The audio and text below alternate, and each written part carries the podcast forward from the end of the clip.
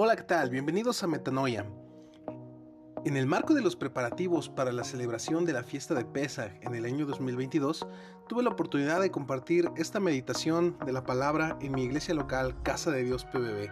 Hablé sobre la relación que hay entre Egipto y Roma y por qué Pesach nos habla de regresar a nuestro propósito sin aferrarnos al lugar donde hemos crecido. Espero que la disfruten.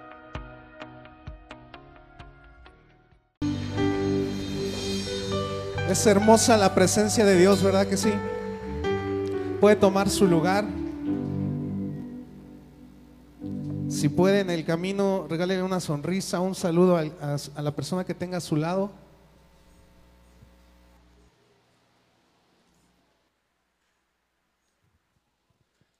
Si lo hizo, si le saludó a la persona que tiene a su lado, dile que bueno que estás aquí, qué bueno que viniste a casa de Dios.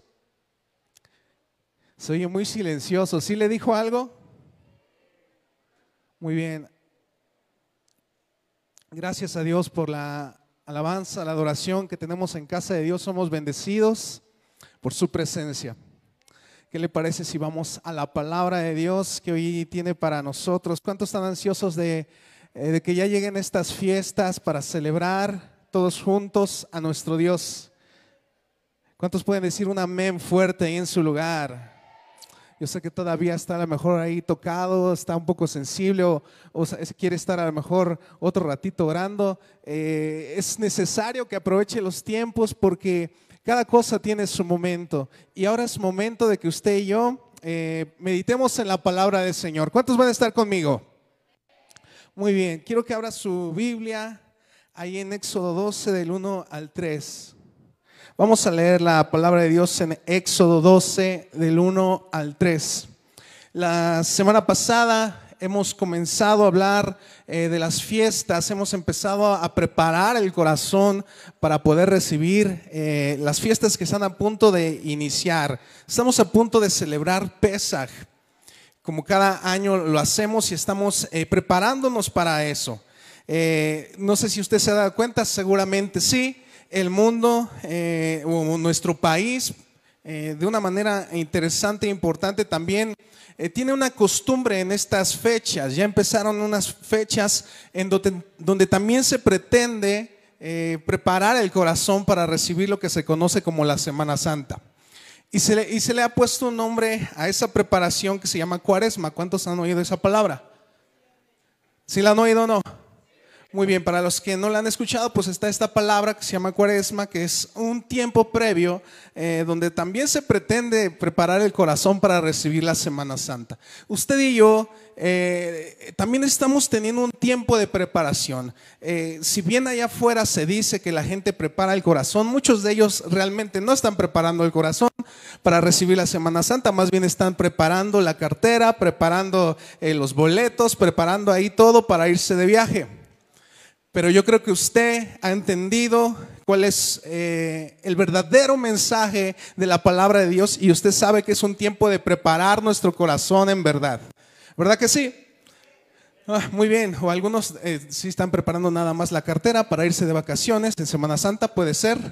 No sé de cuáles ustedes, pero este es un tiempo en que estamos haciendo un llamado a aquellos que han entendido la palabra de Dios, que están abrazando el mensaje de Jesús, están abrazando el mensaje de la palabra de Dios y dicen yo si quiero preparar mi corazón para recibir estos días. Y sé que también hay muchos de esos aquí. Y vamos a, vamos a meditar un poco en esto, en esto que estamos a punto de celebrar.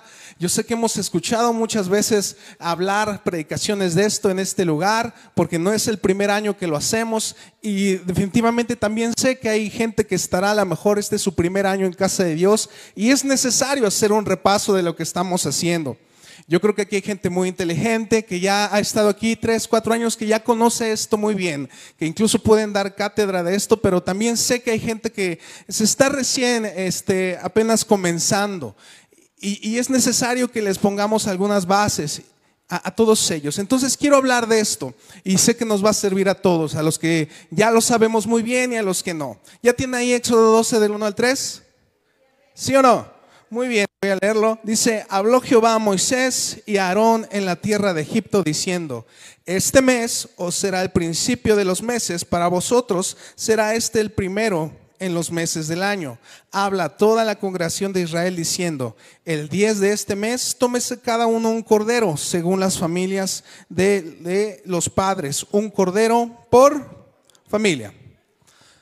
Con eso está la historia, sabe que cuando Dios manda a Moisés a liberar al pueblo, eh, a su pueblo Israel de la nación de Egipto, lo saca y y los días antes de salir les dice que para ellos el día que salgan de la tierra de Egipto será el primero de sus días, el primero de sus meses en el año. Ese será para ellos el primer día del año, el día en que ellos salieran de Egipto. Era el día inmediato a celebrar la Pascua. Saben ustedes, la historia la pueden recordar, ellos iban a celebrar Pascua, iban a matar ese cordero y con la sangre de ese cordero iban a untar los dinteles de las puertas y, ese acto de untar la sangre en los dinteles iba a hacer que sus primogénitos salvaran la vida. ¿Cuántos conocen esa historia ya de memoria? Muy bien, sé que estoy hablando con gente muy inteligente. Y ellos ya al hacer esto, al otro día tenían que emprender un camino hacia el desierto. Pero ese día en que ellos salen, para ellos es el primer mes de todos. E, es lo que inaugura la nación de Israel como una nación. Hasta antes de eso, ellos no, no, eran considerados una nación y ahorita vamos a recordar un poquito cómo fue que llegaron ahí. Pero esta, la salida de Egipto marca el inicio de un caminar de un pueblo. Un pueblo que antes no era un pueblo, un pueblo que antes era solamente una familia. ¿Cuántos de ustedes han leído el libro de Génesis, los últimos capítulos? Usted, usted recordará que Jacob está con sus doce hijos, uno de ellos es José, José que llega a la tierra de Egipto por algunas situaciones que no vamos a hablar ahorita, que usted las conoce, pero ellos se instalan ahí en Egipto y eran simplemente una familia. Diga conmigo familia. Una familia que en ese lugar se convierte ahora en un pueblo muy numeroso, digan conmigo pueblo. Y cuando ellos salen de Egipto, ya no son solamente un pueblo, ahora son una nación que se crea en ese día. Digan conmigo, nación. Fíjense cómo va la evolución. Ellos eran una familia, se convierten en un pueblo grande y salen para ser una nación especial. Y usted y yo somos llamados también a ser una nación especial, un pueblo diferente. Entonces, Pesach conmemora la fundación de una nación. Pero no una nación cualquiera, sino una nación a la que Dios le va a revelar ciertas cosas, ciertos mandamientos, ciertos estatutos, y le va a dar su ley a esta nación con el propósito de que conozcan cuál es el deseo de Dios para el hombre. Este era el deseo que Dios tenía al formar esta nación, una nación que le conociera a través de su palabra y de sus mandamientos. Una nación que iba a ser la primera que conocería cuál era el corazón de Dios. Esa era la intención de sacar a Egipto, de Egipto a Israel. Darles lo que había en el corazón de Dios. Y eso conmemora Pesach, el inicio de esa nación. La vez pasada yo les contaba que para mí es sumamente importante que entendamos que Pesach y, este mes que estamos viviendo ahorita, que está a punto de comenzar, es en la Biblia el inicio de año. Eso yo se los predicaba la vez pasada cuando estábamos eh, a punto de entrar, o creo que ya habíamos llegado al primero de enero, no recuerdo bien. Y yo les decía que en la Biblia el, el primer mes del año no es enero. El primer mes del año es el que estamos a punto de iniciar, es Aviv. ¿Cómo se llama el mes? Y les decía yo que para mí es muy importante que entendamos cuál era la razón de que ese fuera el principio de los años. El principio para nosotros del año también debería ser Aviv y entender la importancia de eso, porque en ese día Dios llama a un pueblo a salir de la esclavitud. Y el primero de enero no celebramos realmente nada. No celebramos realmente nada importante, simplemente celebramos un cambio en nuestro calendario que realmente no conmemora nada importante. No sé si usted estuvo la vez pasada que platiqué de eso, pero les dije que era lo que se celebraba el primero de enero, realmente cosas intrascendentes para nosotros. Pero hay algo que pasa en estos días, que está a punto de iniciar un año en el calendario de Dios que marca algo, el nacimiento de la iglesia. Porque cuando Dios llama a un pueblo a salir de la esclavitud, a salir de la opresión. Él, los llama afuera y usted sabe que la palabra iglesia significa asamblea o los llamados fuera. Entonces cuando Dios llama a su nación, a su pueblo, lo llama a salir fuera de Egipto, lo que está haciendo ese día es crear la iglesia. Para mí es muy importante que celebremos el día en que Dios crea la iglesia. Para mí es muy importante eso. No sé si para alguien siga siendo más importante el primero de enero como el, lo más importante que inicia un año. No hay nada relevante el primero de enero. Lo verdaderamente relevante, por lo menos en la Biblia, y que para mí es importante, es que Dios llama a su iglesia. Y ese día será el principio de los años, principio de los meses para ustedes. El día en que es formada la iglesia es importante. No me importa repetirlo varias veces, necesito que lo entendamos. Celebramos en Pesa que Dios llamó a su iglesia, a su novia, a su esposa. Él la llamó en estos días. Pesa que está a punto de iniciar, que es la primera de todas las fiestas y estamos preparando nuestro corazón para ello. Quiero decirte que ese, estamos celebrando el día en que Dios llamó a su pueblo. Antes de eso había una familia. Estaba Abraham, Dios llamó a un hombre. Siguió bendiciendo a sus hijos, Abraham, Isaac, Jacob. Jacob profetiza sobre sus hijos, sus doce, y después van a esta nación de Egipto. Pero hasta ahí todavía no había una iglesia. Dios no había dado sus mandamientos, no había dado su palabra, no había dado sus leyes, sus estatutos. No los había llamado todavía una nación. Estaba la promesa, pero todavía no se cumplía. Y empieza, empieza el cumplimiento de esa promesa de hacer una nación grande, numerosa. Eso comienza en Pesach, no comienza en primero de enero, ¿verdad que no? Comienza en Pesach, el día en que Dios llama a sus escogidos. Y eso es algo que tú y yo debemos celebrar y agradecer el día en que Dios decidió tener una relación con la iglesia, con su pueblo. Dios quiso revelarse a ellos, darles identidad, darles su palabra. ¿Y qué es su palabra sino la intención del corazón de Dios? Y eso comienza en estos días que vamos a, a iniciar próximamente. Entonces, Estoy haciendo un resumen de lo que significa Pesach para usted y para mí. Apunte unas cosas aquí. Esta es la fundación, conmemora el inicio del año con las fiestas. Esta fiesta tenía algunos símbolos muy importantes, algunos símbolos que usted conoce y los que no lo van a escuchar hoy. El primer símbolo y más importante de la fiesta de Pesach es el cordero. Digan conmigo cordero. Y el cordero que tenía que ser sacrificado se debía comer junto con otras cosas, hierbas amargas, eh, era algo que tenía que acompañarlo, pan sin levadura. Cada una de estas cosas en sí mismas lleva una explicación muy hermosa, muy profunda, que seguramente no tendremos tiempo para hablar de todas ellas, eh, pero es una invitación siempre a que usted siga investigando sobre esto y se va a dar cuenta que hay tantos tesoros tanta riqueza, tanto simbolismo en todo lo que se usaba en ese tiempo y cosas que Dios nos quiere hablar, solo para aquellos que de verdad quieran encontrar estos tesoros, necesitan excavar, necesitan buscarlos. Pero así a grandes rasgos, déjenme hablarle, lo primero y lo más importante era el cordero. Ese cordero que necesitaba ser sacrificado Tiempo después tiene un cumplimiento muy hermoso, tiene su cumplimiento claro y definitivo en Jesús. Y quiero que leamos Juan 1, 29 al 30.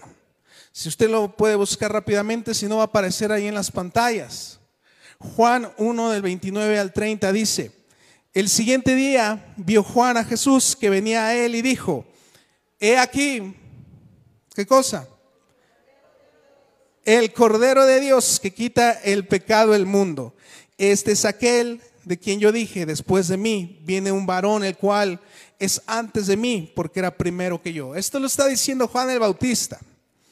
Juan el Bautista tiene una revelación, tiene eh, del Espíritu Santo, le hace entender lo que va a empezar a suceder el día en que él bautice a Jesús. Y él hace este enunciado delante de muchos testigos al ver a Jesús venir a bautizarse. Le dice a todos, este es el Cordero de Dios que quita el pecado del mundo. No es casualidad que Juan el Bautista lo haya llamado así. No es una casualidad. Porque usted conocerá la historia que cuando llega el tiempo en que Jesús es arrestado y es llevado a juicio, Él es sacrificado en el día en que tenía que ser sacrificado el cordero de Pesaj. Y siempre decimos esto para que quede en nuestro corazón y lo asociemos. Jesús era el cumplimiento a ese símbolo que el pueblo de Dios venía celebrando de año en año. Ellos empezaron a celebrar la fiesta de Pesach el día que salieron de Egipto y lo siguieron celebrando. Y yo no, yo no sé, a veces me pongo a imaginar qué pensaban ellos cada vez que lo celebraban. Pasaron 100 años, 200 años, todavía lo celebraban. ¿Por qué tendremos que seguir celebrando esto con este, con este cordero? Híjole, ¿quién sabe? Pues ya, ¿quién sabe qué será? Bueno, Dios así lo quiso, pero no lo entendían, no entendían, hacían cosas a lo mejor no entendían qué significaba, sabían lo que había pasado. Pero un día, un día nació este Jesús, empezó a predicar y Juan el Bautista llamó, aquí el Cordero de Dios. Y en ese momento para la gente a lo mejor todavía no lo terminaban de entender, todavía no sabían por qué lo decía. Pero el día en que Jesús es llevado a la cruz, el día en que Jesús fue sacrificado como ese cordero. Yo me imagino que la gente, sus discípulos, algo en su corazón, en su espíritu, empezó a hacer esas conexiones. Este era el Cordero de Dios. Y fue muerto en los días en que tenía que ser sacrificado el Cordero de Pesa. No puede ser coincidencia. No puede ser una casualidad. El, título del Cordero de Dios no puede ser una casualidad en Jesús. Era el cumplimiento perfecto. Eso que ellos habían celebrado de año en año, ahora cobraba una significancia tan especial. Y es algo tan importante que tú y yo lo recordemos de año en año. ¿Sabe una cosa? ¿Por qué celebramos estas fiestas? ¿Por qué creo que Dios lo quiere que lo hagamos así? Algunos de ustedes a lo mejor será su segundo, tercero, cuarto año y dirán, otra vez ya van a empezar a hablar de las fiestas. ¿Sabe? Déjeme decirle una cosa. Es importante la repetición. Porque somos tan dados a olvidar. Somos muy dados a olvidar. Se nos olvida eh, prácticamente todo en nuestro día a día, se nos puede olvidar lo bueno que hace alguien por nosotros, la gente olvida lo bueno que hacemos por ellos, ¿no les ha pasado? ¿No les ha pasado que usted hace un favor y la gente se olvida de ese favor que usted les hizo? ¿Les ha pasado o no? Pasa que a los hombres se nos olvidan las fechas importantes. ¿Cuántos saben que es cierto? Se nos olvidan los cumpleaños, se nos olvidan los aniversarios, ¿sí o no, hombres? A ver, ellos no lo van a reconocer. A ver, mujeres, ¿a los hombres se les olvidan las fechas, sí o no? Muy bien, ahí están las mujeres que están diciendo la verdad. Todo se les olvida, no se nos olvida a los hombres. a los seres humanos nos da por olvidar lo bueno que hacen por nosotros. Se nos da por olvidar siempre. Y yo creo que para Dios era importante que de año en año recordáramos lo que Él hizo por nosotros. Porque si no fuera por eso, usted y yo lo olvidaríamos. Si no fuera por estar continuamente recordando de Dios, de dónde Dios nos sacó, usted ya se lo hubiera olvidado. Y a la gente se lo olvida. Yo veo que se les olvida. ¿Saben por qué? ¿Por qué dejan de servir? ¿Por qué dejan de amar? ¿Por qué dejan de orar? ¿Por qué dejan de cantar? La gente llega muy alegre, a veces una temporada donde Dios está haciendo algo hermoso en su vida y pasan los meses, pasan los años y la gente se le va olvidando, ya llega más tarde, ya llega con flojera, ya no sube al discipulado, pone mil pretextos y esto es porque a la gente se le olvida lo que Dios hizo por nosotros. Somos pésimos para recordar lo que Dios ha hecho por nosotros. Por eso yo creo que Dios quiere repetirnos constantemente, recordarnos estas cosas. Y usted y yo año con año vamos a recordar esto juntos, que Jesús dio su vida para darnos libertad a usted y a mí. Y creo que unas semanas al año realmente no es mucho, pero es suficiente para agarrarle esa, ese especial sabor, para agarrarle esa importancia, apartar estos días, preparar el corazón, llegar a esa fecha y recordaremos todos como iglesia que Dios nos llamó a ser iglesia en el primer pesaje. Y ahora en Jesús vamos a recordar que Él murió por ti y por mí para volver a comprar a su iglesia, para limpiarla, para redimirla. Y año con año usted y yo vamos a recordar esto, porque no se nos tiene que olvidar no te olvides de Dios, de dónde Dios te sacó. Porque cuando se nos empieza a olvidar, ¿sabe qué hacemos? Venimos a la iglesia sin ganas, venimos a la iglesia, estamos bostezando, estamos durmiendo, estamos viendo el celular, estamos pensando en cualquier otra cosa, porque se nos olvida que usted y yo, por qué usted y yo estamos en este lugar. Piensa que usted nada más viene a pasar el tiempo, en los domingos viene nada más a cotorrear o a cumplir o a servir porque tiene que hacerlo y se nos olvida. Hoy yo quiero decirte, el Señor quiere que recuerdes lo que Él hizo por ti y por mí. Y estamos preparando nuestro corazón para eso. Todos juntos, volver a agradecer y a decirle, Señor, gracias, porque somos una iglesia. Gracias porque no soy extranjero, soy parte de tu pueblo.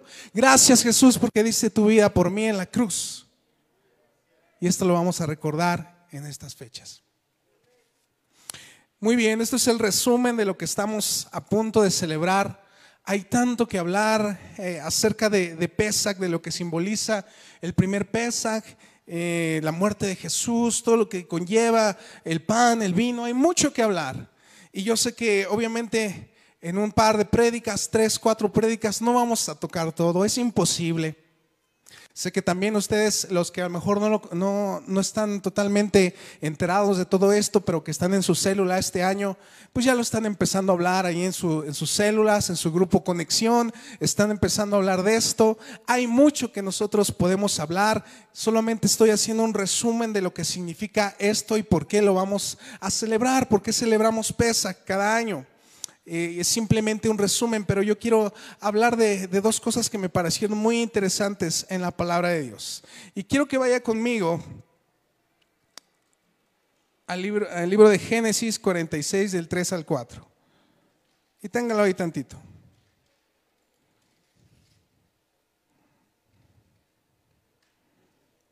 Cuando ya lo tenga me dice amén.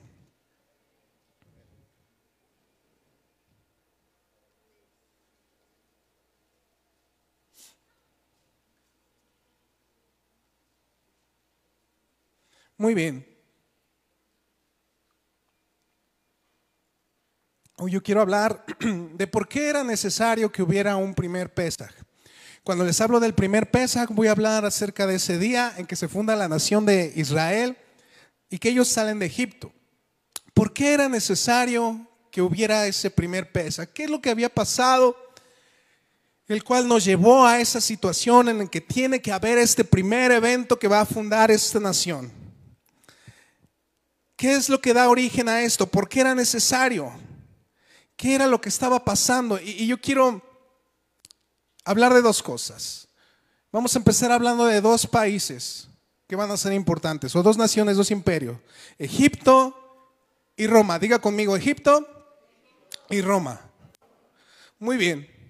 La nación que estaba oprimiendo al pueblo de Israel era Egipto. ¿Estamos de acuerdo ahí? ¿Y qué piensa usted cuando escucha hablar de Egipto? Y cuando como cristianos hablamos de Egipto, ¿qué cosas piensan ustedes? ¿Qué palabras lo relacionan? Esclavitud, pecado, mundo. ¿Qué otras cosas? ¿Con qué comparamos a Egipto? Muerte, dolor. Otra vez esclavitud. ¿Qué otras cosas? Sufrimiento, tristeza, lloro, idolatría. Muy bien, esas cosas las relacionamos a Egipto. Poder, muy bien, una nación con mucho poder, muy bien. ¿Qué les dijera yo? Más que les dijera yo. ¿Qué pensarían ustedes si yo les dijera que lo que primero representó Egipto era bendición y abundancia? ¿Está de acuerdo conmigo? Bendición y abundancia era lo que representaba Egipto. No se adelante, vamos por partes. Les mencionaba yo la historia de hace un momentito, cuando van las tribus, los, los once hermanos que ya no tenían, ya no, ya no la veían llegar, como se puede decir por ahí, y van y llegan a esta tierra de Egipto.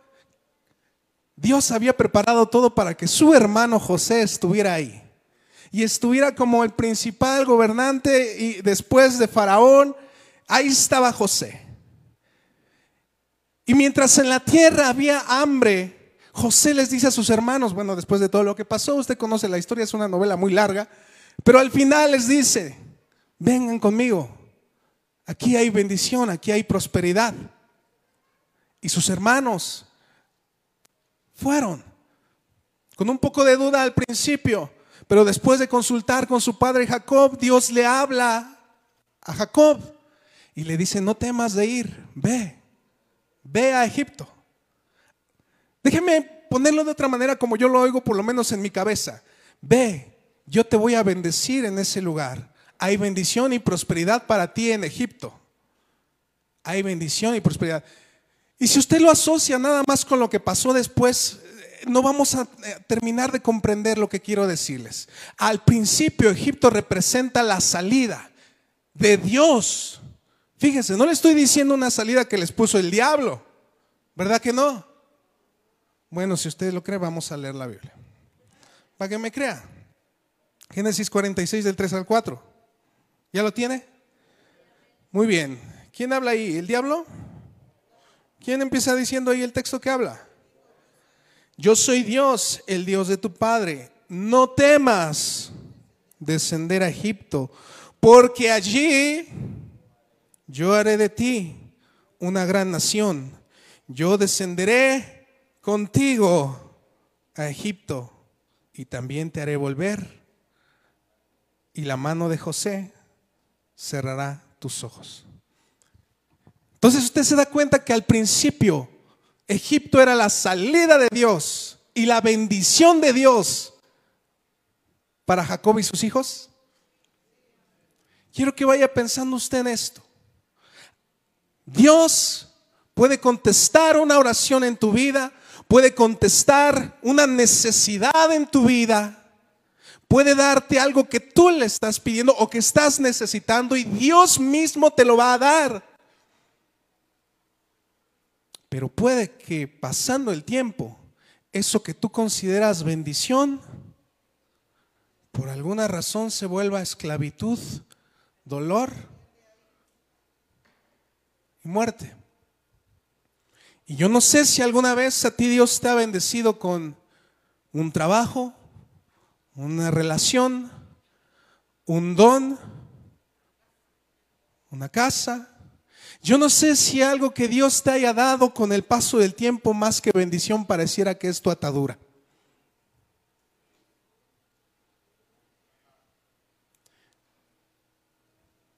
Porque al principio Egipto era la respuesta de Dios y les dijo, ve, no temas, ve, allí en ese lugar te voy a bendecir, te voy a prosperar, te voy a multiplicar, ahí tu descendencia será grande. Puede usted volver a leer el texto, dice, allí en Egipto te voy a bendecir, ahí en Egipto. Es curioso porque me pongo a pensar que si ellos hubieran estado en cualquier otro lugar, a lo mejor no hubieran sido bendecidos. Solo podrían haber sido bendecidos en Egipto.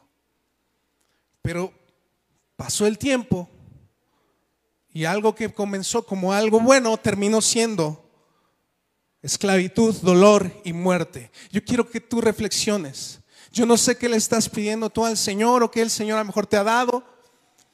Y hablo a los ministros, hablo a pastores que a veces le piden algo a Dios o quieres servir a Dios de alguna manera. Y eso donde Dios te quiere bendecir, de repente veo que se vuelve esclavitud de alguna manera, que no te puedo explicar del todo. Pero aquí vemos que Egipto empezó siendo una bendición y tiempo después se tornó algo muy diferente. Yo te hacía la pregunta por qué era necesario que hubiera un primer Pesaj. Estoy tratando de resolver esa pregunta, no, no se te olvide eso. Pesaj es necesario que, que, acontezca para recordarle a Israel, para recordarle a esta nación cuál era su verdadero propósito. Su propósito no era Egipto. Su propósito, aunque era una bendición pasadera, no era su propósito, no era su llamado, no era su lugar. Dios tenía una tierra especial para Israel. Hoy yo quiero decirte a ti, yo no sé qué le estás pidiendo, qué quieres hacer para Dios, qué, qué bendición estás pidiendo a Dios, pero a lo mejor ese no es el lugar que Dios tiene para ti. Hay algo más, hay una tierra prometida para ti especial. No te estaciones en Egipto. Yo no sé cuál es tu sueño en Dios, pero a lo mejor déjame atreverme a decir esto. Puede ser que ahí te multipliques, que seas bendecido, que, que gente te respete, pero a lo mejor no es el lugar donde Dios te quiere llevar.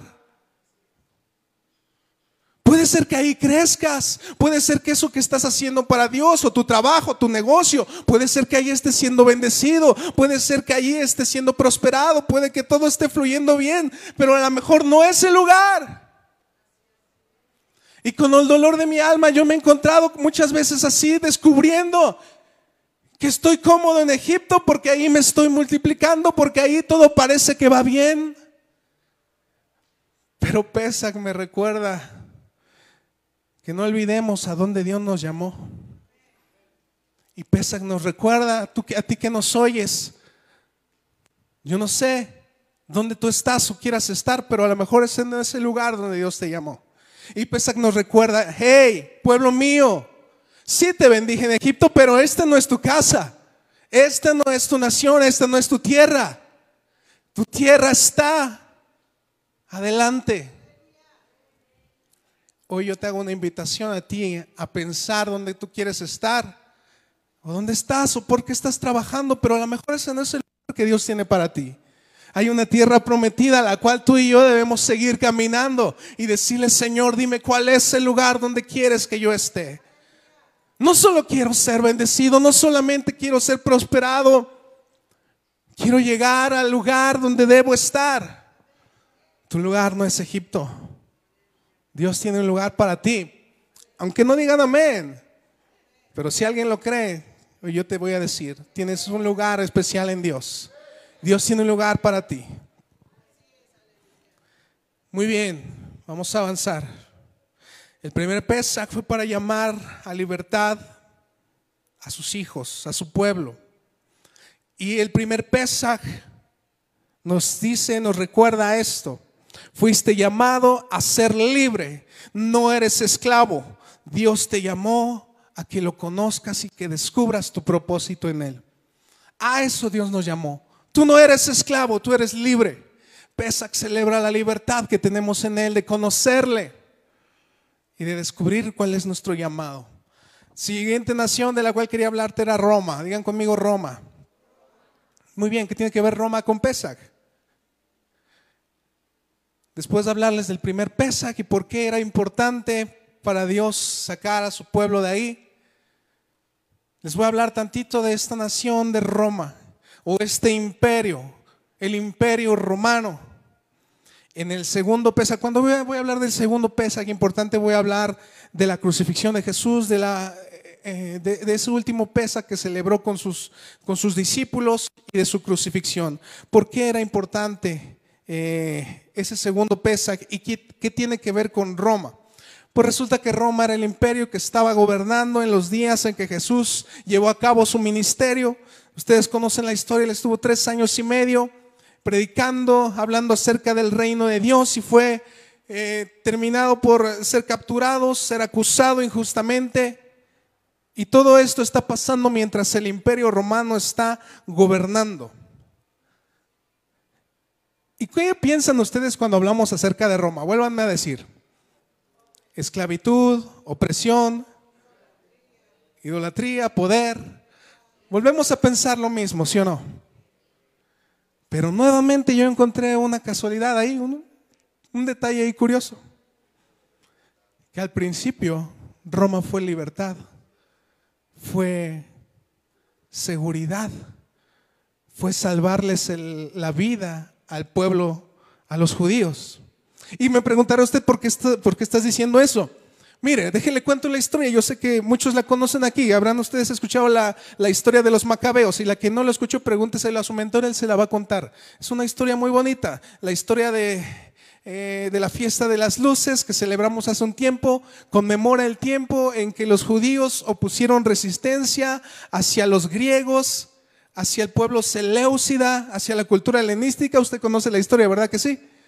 Conocerá que los macabeos, que eran parte de los judíos, se levantaron en armas, pudieron defender eh, su cultura, su tradición, porque a ellos se les había prohibido celebrar fiestas a su Dios, se les había prohibido guardar Shabbat, se les había impuesto comer todo tipo de carnes, todo lo que estaba prohibido para ellos en la palabra de Dios se les había impuesto por los griegos y estaban siendo oprimidos, perseguidos, por eso se tuvieron que levantar los macabeos.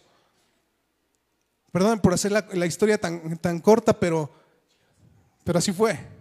Si usted no, conoce la historia, vaya, e, investiguelo un poquito, siempre es bueno aprender más. Y resulta que el imperio que vence a los griegos son los romanos. ¿Y sabe qué hacen los romanos con el pueblo judío? Les dan libertad de ejercer sus creencias les da libertad de que ellos puedan celebrar a su Dios, les ayuda a reconstruir el templo. ¿Sabía usted eso? Porque el templo de Salomón había sido destruido, pero los romanos les ayudan, mandan recursos. Roma ayuda a los judíos a levantarse, a establecerse y les da la libertad, ustedes sigan adorando a su Dios, no se preocupen, yo los cuido. Como siempre, todo empieza muy bonito.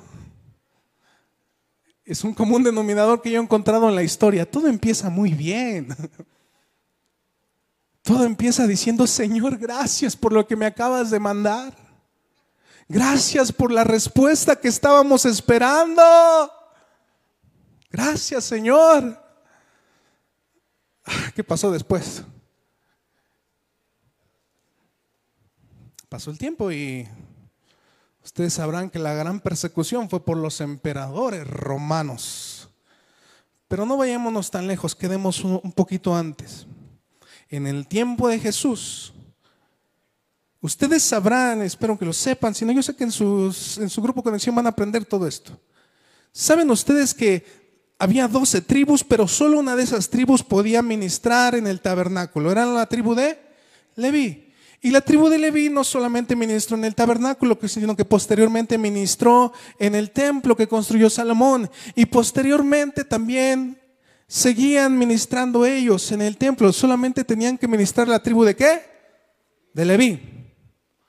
Pero pasa que el imperio romano, a pesar de que de cierta manera cuidó, apoyó a los judíos.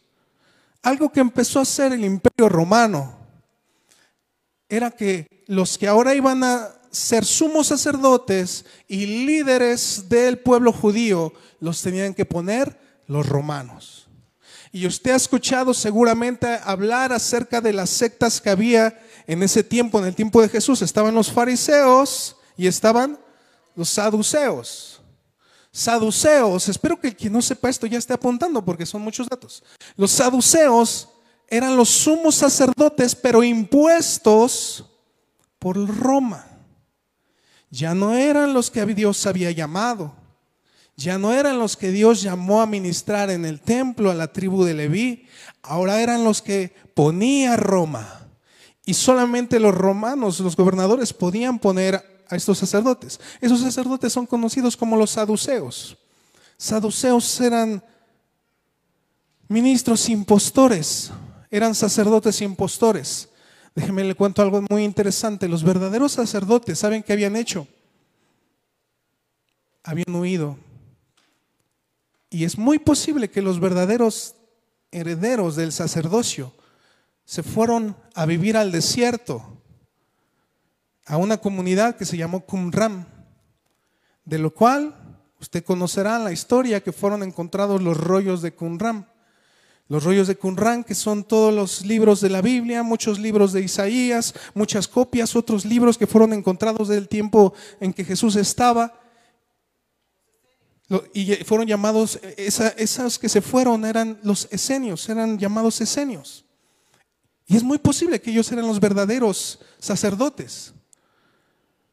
Hay mucha información en la Biblia que nos habla acerca de eso. Juan el Bautista es muy posible que haya sido esenio, porque vivía en el desierto, comía cosas que había en el desierto. Él ahí vivía. Y si usted ha leído Lucas, sabrá que él era descendiente de sacerdotes. Espero que usted haya leído eso alguna vez, si no, lo invito a que lo haga. En Lucas se nos narra cómo la familia de Juan el Bautista era sacerdotes. Entonces los verdaderos sacerdotes, descendientes, estaban viviendo en el desierto. Y los impostores que había puesto Roma, ahora están gobernando ahí. Y los romanos también ponían a gobernadores en un, un lugar llamado Sanedrín, que era como un senado. Entonces ahora Roma está controlando el templo de Dios.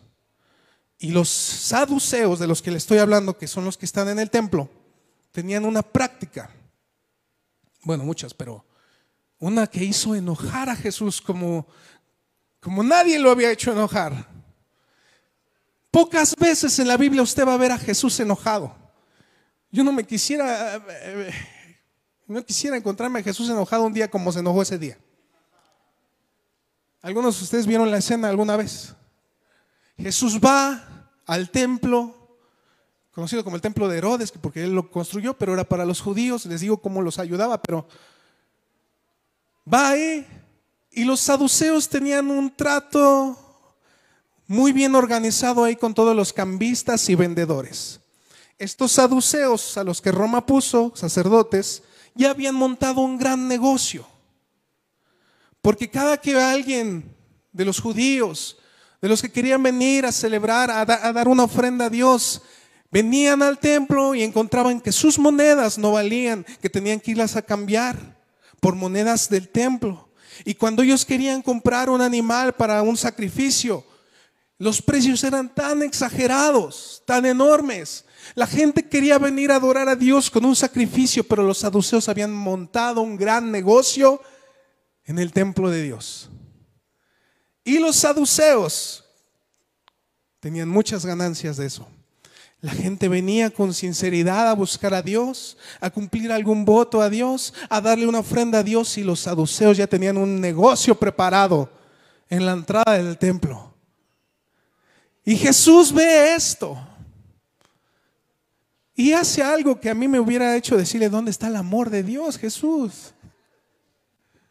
Jesús empieza a ver todo esto que ellos están haciendo, este comercio, sus ganancias, cómo le ponían un obstáculo a la gente para acercarse a Dios.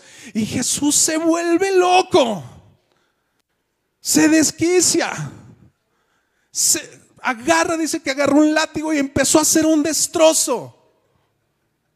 Ay, nuestro Jesús que era tan lleno de amor, de repente lo vemos con una actitud que usted y a mí nos hubiera hecho asustarnos, aunque usted diga que no. Usted se imagina así al pastor dando de patadas por ahí, tirando todo, de coraje. Pues y siendo que somos humanos, Jesús, que es el Hijo de Dios, que era lleno de gracia, lleno de amor, lleno de bondad, como nos los pintan en las, en las películas, Jesús ahí caminando. Bien, no, en ese momento Jesús se enojó, se enojó estaba viendo por ahí una imagen de eso, donde usan otra palabra para describir el enojo de Jesús. Una palabra muy fuerte que no diré, pero en ese momento Jesús se volvió tan enojado, tan lleno de cólera. Su pasión era tan grande por eso, que tiró todo. Y les hizo un reclamo a todos esos. Ustedes han convertido la casa de mi padre en una cueva de ladrones. Y nos recuerda algo que usted y yo debemos recordar, que él dijo, mi casa, casa de oración será llamada para todas las naciones. Jesús, al hacer esto, fue una de las cosas que colmó la paciencia de los saduceos y los fariseos. Después de esto ellos van a procurar perseguirle, capturarle por todo, por lo que sea, ellos van a intentar frenar a Jesús porque les había dañado el negocio. ¿Qué tiene que ver todo esto con Pesaj? Déjeme decirle qué tiene que ver con Pesaj. Ya, usted ya hizo la relación como, como nuevamente algo que era bueno, el pueblo romano. Era, empezó como algo bueno, como una respuesta a las oraciones de la gente del pueblo de Dios. Y terminó convirtiéndose en algo adulterado y había algo corrupto y algo que le oponía a la gente a acercarse a Dios. Y Jesús viene a decirle lo siguiente, quiero que vaya conmigo y termino con este texto en Hebreos 10 del 19 al 22. Hebreos 10 del 19 al 22.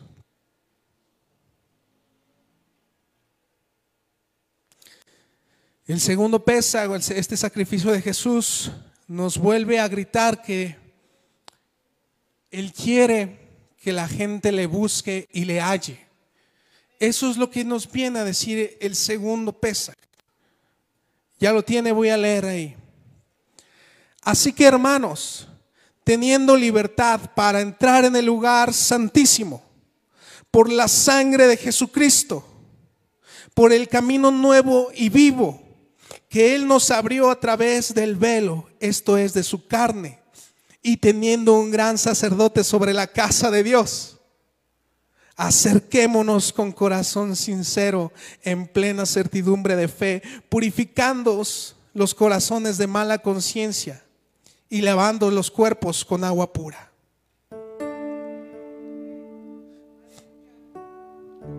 Los saduceos habían puesto un impedimento para que la gente se acercara a Dios. Estaban trayendo cargas sobre la gente y a Jesús lo que le molesta, lo que le molestó ese día, fuera que alguien impidiera que la gente se acercara a Dios. Esto fue lo que hizo que Jesús se enardeciera así. El que alguien impida que la gente se acerque a Dios. Y cuando Jesús da su vida y su sangre en Pesaj, lo hace para recordarnos que no hay nada que a usted y yo nos pueda separar del lugar santo, del lugar santísimo. La gente venía a ofrecer sus sacrificios y no podían hacerlo.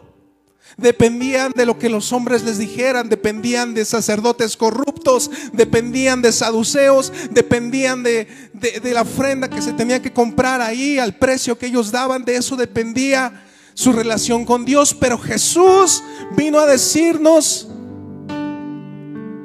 que nuestra relación ya no depende de ningún sacerdote saduceo. Nuestra relación con Él ya no depende de ningún animal que usted y yo podamos sacrificar. Nuestra relación con Él no depende de nada más que de Jesús.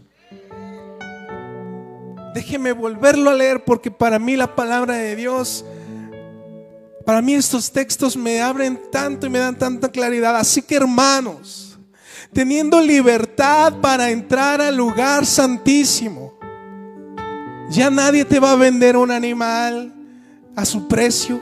Ya ningún saduceo, ningún sacerdote corrupto te va a poder poner trabas para que te acerques.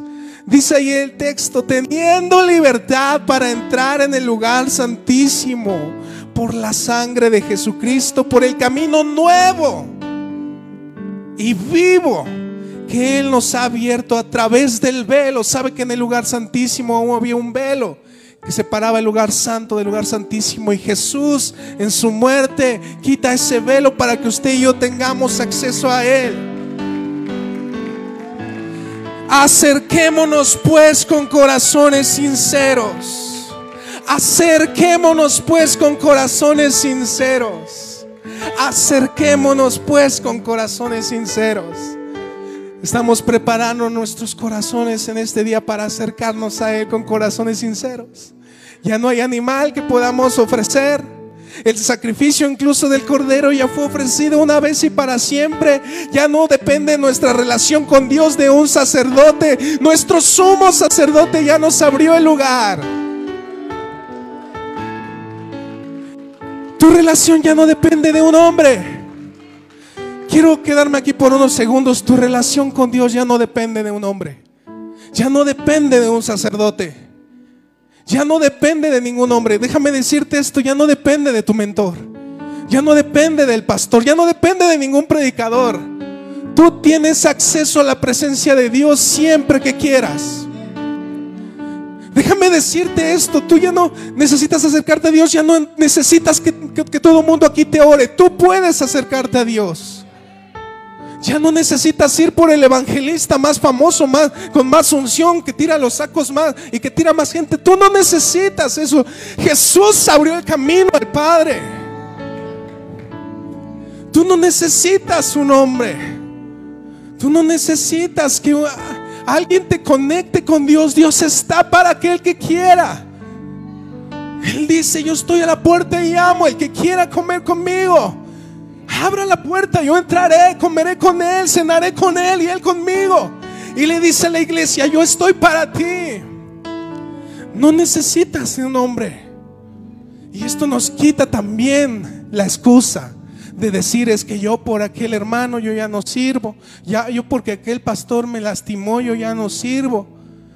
No depende de un hombre. Tú y yo tenemos libertad de entrar por Jesús. Él quitó el velo. No hay oposición ya. Tú puedes conocerle. Tú puedes acercarte con libertad. Y el segundo Pesach nos recuerda en la sangre y, y, el pan. El que quiera tomar el vino, comer el pan, está teniendo comunión con Cristo y nos lo recuerda. Y estamos preparando nuestro corazón para ese día y decirle, Señor, gracias porque abriste camino. Yo quiero dejarte con estos mensajes. ¿Qué ha sido lo bueno que en tu vida a lo mejor te ha distraído del lugar donde Dios quería llevarte? Tu lugar no está en Egipto. Tu lugar está en la presencia de Dios. Tu lugar está en los propósitos de Dios. Yo no sé a dónde tú querías llegar, a dónde era tu sueño, pero déjame decirte, a lo mejor, a lo mejor ahí piensas que tú vas a encontrar felicidad, pero no. Nuestra tierra prometida está en los propósitos de Dios, en los caminos de Dios, en la presencia de Dios. Ahí está. Y para que tú encuentres esos caminos, no depende de un hombre, no depende de una organización, no depende de un líder Jesús está para ti. Jesús quiere tener comunión contigo y conmigo. Y hoy nos invita simplemente a esto. El que quiera comer conmigo, el que quiera cenar conmigo, solo abra su puerta. Solo abre la puerta. Solo abre tu corazón. Estamos preparando nuestro corazón para estas citas. Hay demasiado que hablar todavía. Pero yo te invito simplemente a esto. Prepara tu corazón. Abre la puerta. Estos son días de cambio. Días donde recordaremos nuestro propósito. Días donde Dios va a hacer que comprendas cuál es tu llamado. Días en donde su Espíritu Santo va a estar tocando, sanando corazones, cambiando mentalidades. Son días de cambio. Estas fiestas son días de transformación para nuestra alma. Solo abre tu corazón, prepara tu corazón. ¿Qué te parece si te pones de pie unos instantes?